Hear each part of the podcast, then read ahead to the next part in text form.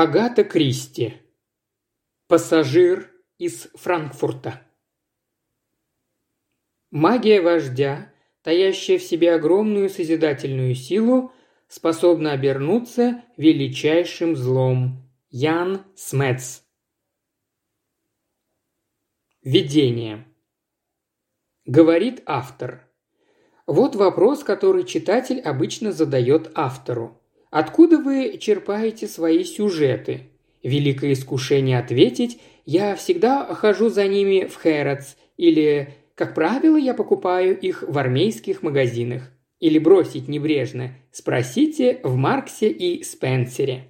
Похоже, люди твердо уверены в существовании волшебного источника сюжетов, которые авторы наловчились оттуда выуживать. Вряд ли можно отослать любопытствующих к елизаветинским временам, к словам Шекспира. «Скажи мне, где фантазия родится, в сердцах ли наших или в умах, где тот источник, что ее питает, скажи, скажи». Поэтому вы просто отвечаете из своей собственной головы. Такой ответ, естественно, никого не устраивает.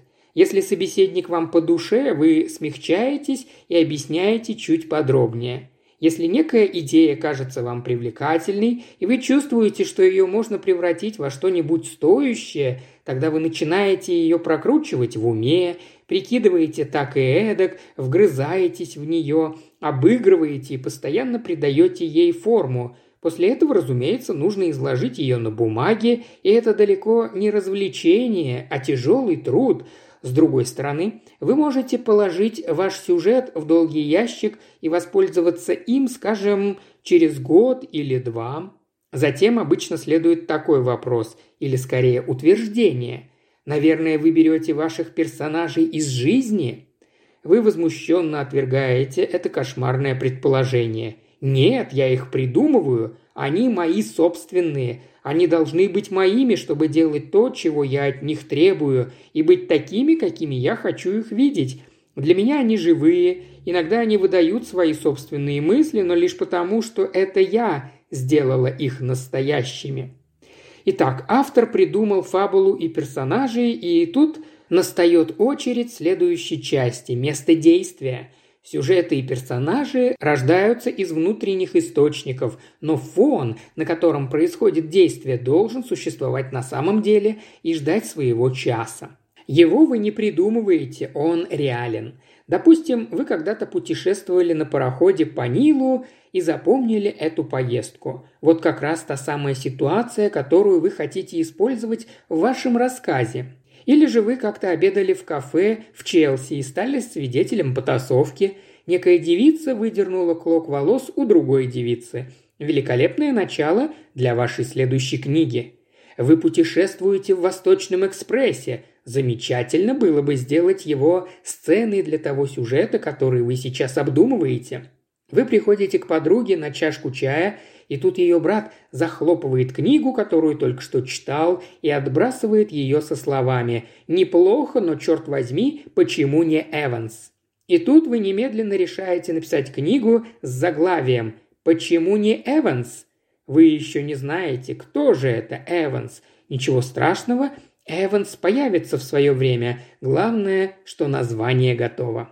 Так что в известном смысле вы не придумываете места действий своих книг, они вне вас, вокруг вас. Нужно лишь протянуть руку и выбрать поезд, больница, лондонский отель, Карибский пляж, деревня, вечеринка с коктейлями, школа для девочек.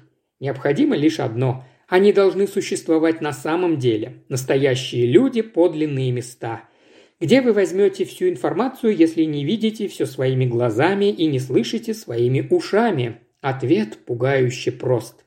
Это то, что сообщает вам ежедневная пресса, то, что вы видите в утренней газете в разделе новостей. Взгляните на первую полосу. Что сегодня происходит в мире? Что говорят, что думают, что делают люди? Англия, 1970 год. Целый месяц просматривайте первую полосу, записывайте, обдумывайте и систематизируйте. Каждый день происходит убийство, задушена девушка, ограбили пожилую женщину, молодые парни или подростки, хулиганы или жертвы. Разбитые стекла в домах, в телефонных будках, контрабанда наркотиков, грабеж и насилие, пропавшие дети, детские трупы, найденные недалеко от дома. Неужели это Англия? Неужели Англия на самом деле такова? Вроде бы нет, пока еще нет, но может стать таковой. Пробуждается страх. Страх перед тем, что может быть. Он возникает не столько из-за того, что случается на самом деле, но из-за возможных причин этих случаев, иногда известных, иногда нет, но которые чувствуешь, и не только в собственной стране. На других полосах газет печатаются маленькие заметки, вести из Европы, из Азии, из Америки, новости со всего мира. Угоны самолетов, похищение людей, насилие, беспорядки, ненависть, анархия. Это случается все чаще и чаще, и, по-видимому, ведет к культу разрушения, к наслаждению жестокостью. Что же это значит? Эхом из прошлого, из Елизаветинской эпохи, доносится фраза о жизни. Рассказ сей – лишь фантазия глупца, бессмысленная, буйная и злая. И все-таки знаешь, по собственному опыту знаешь, как много в нашем мире добра, благочестия, добросердечия, милосердия, дружелюбия и взаимной поддержки. Тогда откуда эта фантастическая атмосфера новостей дня, происшествий, реальных фактов. Чтобы написать роман в этом, 1970 году от Рождества Христова необходимо, чтобы он не противоречил истинному положению вещей в мире. Если сама жизнь фантастична, то таким должен быть и ваш рассказ. Он должен стать буфанадой, включать причудливые факты повседневной реальности. Можно ли вообразить необычайные события, тайную борьбу за власть? Может ли маниакальная жажда разрушения создать новый мир? Можно ли шагнуть дальше и предложить избавление от грозящей опасности фантастическими и невозможными на первый взгляд средствами? Наука доказывает, что ничего невозможного нет. По сути своей этот рассказ – фантазия. Он не претендует ни на что больше – Однако большинство описанных в нем событий происходит или, вероятно, еще будет происходить в сегодняшнем мире. Эта история лишь выдумка, но ничего невероятного в ней нет. Книга первая. Прерванное путешествие. Глава первая. Пассажир из Франкфурта. Просим пристегнуть ремни. Пассажиры реагировали неохотно. До Женевы ведь еще далеко. Дремлющие ворчали себе под нос и зевали. Стюардесса деликатно, но настойчиво будила спящих. «Пристегните, пожалуйста, ремни», – прозвучал по радио бесстрастный голос. Затем последовало сообщение на немецком, французском и английском языках о том, что самолету предстоит пройти через небольшую полосу сильного штормового ветра. Сэр Стефорд Най сладко зевнул и выпрямился в кресле. Ему приснился восхитительный сон о том, как он ловит рыбу в английской реке. Это был 45-летний мужчина среднего роста с загорелым, тщательно выбритым лицом. В одежде он предпочитал эксцентричность. Человек из прекрасной семьи, он с абсолютной непринужденностью и удовольствием позволял себе одеваться не так, как все – и когда его коллеги, придерживавшиеся традиционного стиля в одежде, порой морщились, глядя на него, он лишь злорадно улыбался про себя. Было в нем что-то от щеголя XVIII века. Ему нравилось, когда на него обращали внимание. В поездках он неизменно облачался в невообразимый, прям-таки разбойничий плащ, который приобрел когда-то на Корсике. Плащ был темный, истине фиолетового цвета, с ярко-красной подкладкой и капюшоном, который при необходимости можно было накинуть на голову. Сэр Стефорд Най не оправдал надежд, некогда возлагавшихся на него в дипломатических кругах. Отличавшийся в юности весьма недюжими и неординарными способностями, он почему-то не смог их реализовать. Его едкий юмор неизменно вредил ему в самые ответственные моменты. Когда доходило до главного, ему становилось скучно, и он принимался изощряться в своих излюбленных остротах. Не достигнув высокого положения в обществе, он, тем не менее, был весьма заметной фигурой. Считалось, что Стефорд Най – человек, хотя и, несомненно, незаурядный, но ненадежный и, вероятно, надежным никогда не станет. В нынешние времена политической неразберихи и запутанных международных отношений надежность, особенно если заполучить должность посла, предпочтительнее блестящего ума. Сэру Стефорду Наю было отведено место за кулисами. Правда, иногда ему поручали дела, требующие искусства интриги, однако по сути они не были особенно важными. Журналисты называли его «темной лошадкой дипломатии». Никто не знал, как сэр Стефорд Найт оценивает собственное положение. Возможно, он и сам этого не знал. В определенной мере он был тщеславен, но в то же время получал огромное удовольствие, потакая своей склонности к проказам. Сейчас он возвращался из Малайзии, где участвовал в некоем расследовании, которое нашел исключительно интересным. Видимо, его коллеги уже заранее решили, каким выводом они придут, поэтому сидели и слушали, но никто уже не способен был что-либо изменить. Сэр Стефорд, правда, вставлял им палки в колеса, но скорее ради собственного удовольствия, нежели в силу каких-то определенных убеждений. Во всяком случае, думал он, это несколько оживило обстановку, хорошо бы почаще проводить такие встречи. Его коллеги по комиссии были разумны и надежны, но необыкновенно скучны. Даже знаменитая Натаниэль Эдж, единственная женщина в комиссии – известная как дама с причудами, к очевидным фактам отнеслась без легкомыслия. Она внимательно слушала своих коллег и поступала вполне разумно.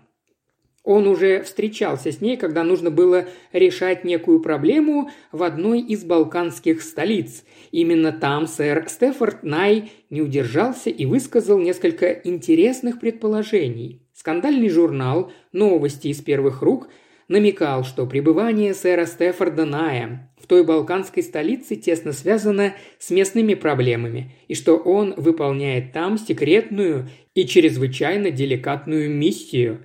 Экземпляр этого журнала с отчеркнутым чернилами абзацем прислал ему один добрый приятель. Статья вовсе не рассердила сэра Стефорда, напротив, он очень даже повеселился, думая о том, насколько смехотворно далеки от истины оказались журналисты. На самом деле его присутствие в Софии объяснялось всего лишь невинным интересом к редчайшим образцам полевых цветов и настойчивыми приглашениями его старой приятельницы леди Люси Клекхорн неутомимый в своих поисках этих скромных цветочных раритетов и способный ради этого карабкаться на гору или самозабвенно стегануть в болото при виде растеньица, длинное латинское название которого обратно пропорционально величине самого цветка. Небольшой отряд энтузиастов уже дней десять вел на склонах гор эти ботанические изыскания, когда сэр Стефорд начал жалеть, что содержание той статьи не соответствовало истине. Ему уже немного надоели полевые цветы, и при всей нежности, испытываемой им по отношению к дорогой Люсе, ее способность в 60 с лишним лет с неимоверной ловкостью лазать по горам, легко его обгоняя, иногда раздражала сэра Стефорда. У него перед глазами вечно маячил ее зад в ярко-синих брюках, а Люси в других местах довольно тощая, была излишне широка в бедрах, чтобы носить синие вельветовые штаны. Нет, чтобы случиться какой-нибудь небольшой международной заварушки, тогда бы самое время запустить туда руки и позабавиться. В самолете вновь зазвучал металлический голос радио.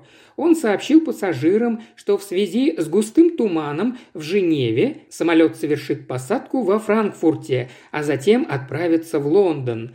Пассажиры, следующие в Женеву, будут доставлены туда первым же самолетом из Франкфурта. Если в Лондоне туман, подумал Найт, то самолет могут посадить в Прествике. Он надеялся, что этого не произойдет. Ему уже не раз довелось побывать в Прествике, и больше он туда не стремился. Жизнь, подумал он, и воздушные перелеты слишком утомительны. Разве что... Кто его знает? Разве что что?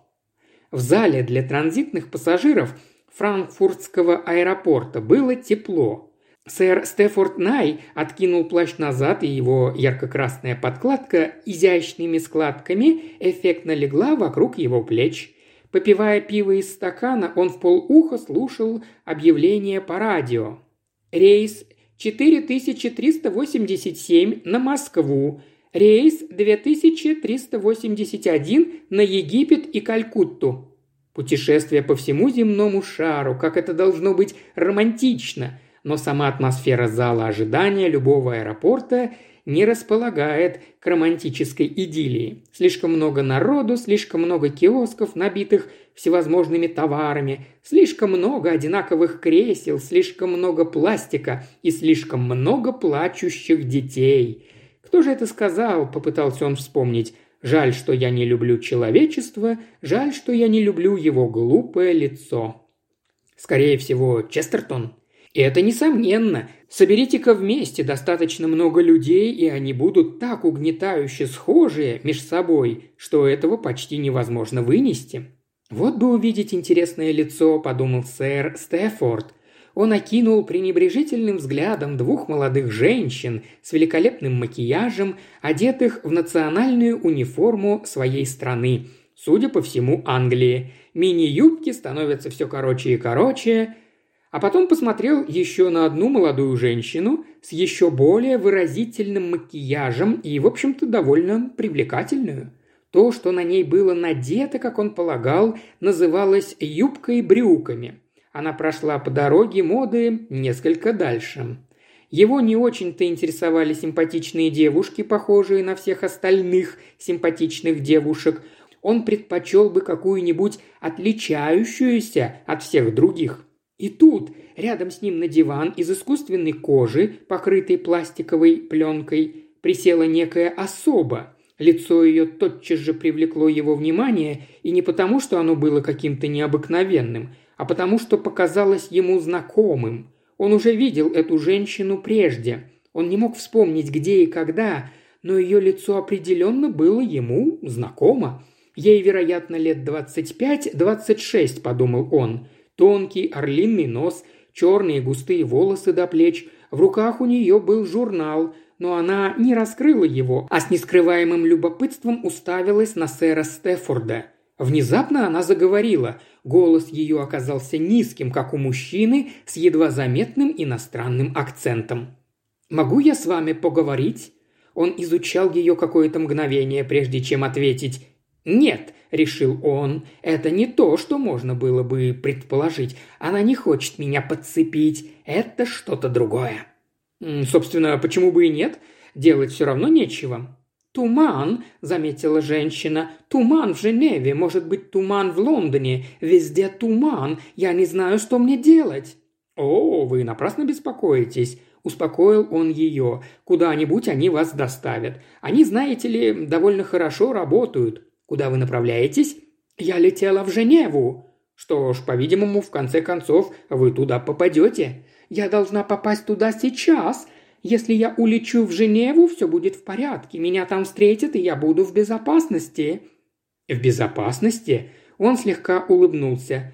Безопасность – это слово из нескольких букв, но это не то слово, которое в наши дни кого-то волнует. И все же оно может значить очень много, например, для меня. Видите ли, если я не попаду в Женеву, если мне придется остаться здесь или лететь тем же самолетом в Лондон, не приняв никаких мер, меня убьют. Она внимательно посмотрела ему в глаза. «По-моему, вы мне не верите?» «Боюсь, что нет», это правда, людей убивают, убивают каждый день. А кто хочет вас убить? Разве это имеет значение? Для меня нет. Вы можете поверить мне, если пожелаете. Я говорю правду. Мне нужна помощь. Помогите мне, невредимый, добраться до Лондона. И почему же вы обратились именно ко мне? Потому что мне кажется, вы кое-что знаете о смерти. Вы с ней знакомы и, возможно, даже видели ее. Он внимательно взглянул на нее и снова отвел глаза. «Есть еще причины?» «Есть. Вот это!» Она протянула узкую смуглую руку и коснулась складок его просторного плаща. «Это!» – повторила она. Впервые за время разговора он почувствовал интерес. «И что вы хотите этим сказать?» «Он необычный, особенный. Это не то, что носят все». «Верно подмечено. Ну а если это одна из моих причуд?» «Это причуда, которая может мне пригодиться». «Что вы имеете в виду?» «У меня к вам просьба. Возможно, вы откажетесь, но, может быть, и нет, потому что мне кажется, что вы мужчина, который готов рискнуть, так же, как я, женщина, которая рискует». «Слушаю вас», — согласился он, чуть улыбнувшись. «Я хочу попросить у вас плащ, ваш паспорт и ваш авиабилет. Скоро, минут, скажем, через двадцать, объявят посадку на Лондон. С вашим паспортом и в вашем плаще я полечу в Лондон и избегну смерти». «Вы хотите сказать, что будете выдавать себя за меня, милая девушка?» Она открыла сумочку и достала оттуда маленькое квадратное зеркальце. «Взгляните сюда, посмотрите на меня, а потом на себя». И тут он, наконец, понял, кого она ему напоминала – его сестру Памелу, умершую лет двадцать назад. Они с ней всегда были очень похожи. Лицо Памелы было мужественным, а его немного женственным, особенно в детстве. Носы у обоих были с горбинкой, одинаковый изгиб бровей, одна и та же чуть кривоватая улыбка. Памела была пять футов ростом, а он пяти футов десяти дюймов. Он взглянул на женщину, возвращая ей зеркальце. «Вы хотите сказать, что мы с вами похожи? Но, милая девушка, это сходство не обманет тех, кто знает меня или вас. «Конечно, не обманет. Неужели вы не понимаете? Этого и не требуется. Я путешествую в брюках, на вас до сих пор был капюшон. Все, что мне нужно сделать, это обрезать волосы, завернуть в газету и выбросить в урну. Потом я надену ваш бурнус, у меня будут ваш посадочный талон, билет и паспорт. Если в самолете нет никого из ваших знакомых, а я полагаю, что нет, иначе они с вами уже заговорили бы, то я спокойно сойду за вас. Когда потребуется, я предъявлю ваш паспорт, капюшон снимать не буду, чтобы были видны только нос, глаза и рот. Когда самолет совершит посадку, я смогу спокойно уйти, потому что никто не будет знать, что я на нем прилетела. Я тихо уйду и растворюсь в лондонской толпе». «А что прикажете мне делать?» – иронично осведомился сэр Стефорд – у меня есть предложение, если у вас хватит смелости его принять». «Давайте. Обожаю выслушивать предложения». Сейчас вы встанете и пойдете к киоску, купить журнал или газету или какой-нибудь сувенир. Плащ вы оставите здесь. Вернувшись с покупкой, вы сядете где-нибудь в другом месте, скажем, в углу вон того дивана напротив. Там будет вот этот же самый стакан, и в нем кое-что, от чего вы заснете. И что дальше? Скажем, вас обворуют, кто-то добавит вам в пиво снотворное и похитит у вас бумажник, словом, что-то в этом роде. Вы заявите о случившемся, мол, у вас украли паспорт и вещи, вашу личность очень быстро установят. Вы знаете, кто я? Я хочу сказать, вам известно, как меня зовут? «Пока нет. Я ведь еще не видела вашего паспорта. Я понятия не имею, кто вы такой». И все же вы заявляете, что мою личность легко установить. Я хорошо разбираюсь в людях и вижу, кто ваша персона, а кто нет. Вы важная персона. А почему я должен все это делать? Хотя бы для того, чтобы спасти другому жизнь. Не слишком ли причудлива ваша история? О, да, в нее трудно поверить. Вы верите? Он задумчиво посмотрел на нее. Знаете, кого вы мне напоминаете? Прекрасную шпионку из кинофильмов. «Да, наверное, но я не прекрасная». «И не шпионка?» «Вероятно, можно сказать и так. Я владею некоторой информацией и хочу ее сохранить. Вам придется поверить мне на слово, что эта информация представляет ценность для вашей страны». «А вам не кажется, что все это выглядит довольно нелепо?» Кажется, в книге это могло бы выглядеть нелепо, но ведь столько нелепых вещей оборачивается правдой, не так ли?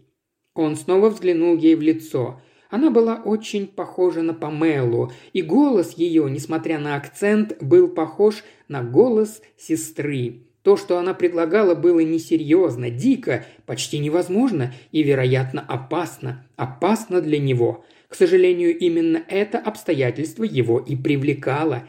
Иметь нахальство предложить ему такое. Интересно, что из этого может выйти? А что мне это даст? Она посмотрела на него, обдумывая ответ. Развлечение, некоторое разнообразие в череде привычных событий. Может быть, лекарство от скуки? У вас не так много времени, решайте. А что мне делать с вашим паспортом? Мне придется купить в киоске парик, если они там имеются. Я должен выдавать себя за женщину? Нет, речь не о том, чтобы поменяться местами. Вас усыпили и ограбили, но вы остаетесь самим собою. Решайте, времени нет. Оно бежит очень быстро. Мне нужно заняться своим маскарадом. Вы выиграли, решился он. Когда предлагают что-то необычное, отказываться нельзя. Я надеялась, что вы думаете именно так, но не была уверена».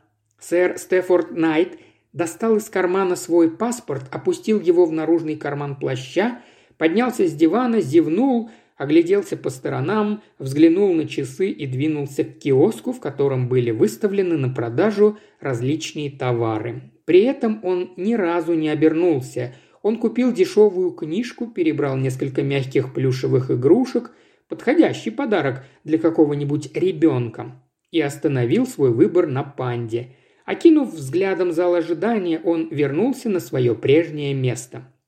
Плащ исчез, девушки тоже не было, на столике все так же стоял его недопитый стакан пива. «А вот тут», – подумал он, – «я рискую». Он взял стакан, уселся поудобнее и медленно выпил его содержимое. Вкус пива почти не изменился. «Ну, интересно», – мысленно произнес сэр Стефорд. «Посмотрим». Вскоре он поднялся и направился в дальний конец зала, где расположилось то шумное семейство. Все весело смеялись и говорили наперебой. Он уселся рядом, зевнул и откинул голову на спинку кресла. Объявили рейс на Тегеран. Многие пассажиры повставали со своих мест и устремились к регистрационной стойке с соответствующим номером – но в зале оставалось еще множество народу. Он открыл только что купленную книгу и снова зевнул. Ему вдруг страшно захотелось спать. Надо бы решить, где это лучше всего сделать.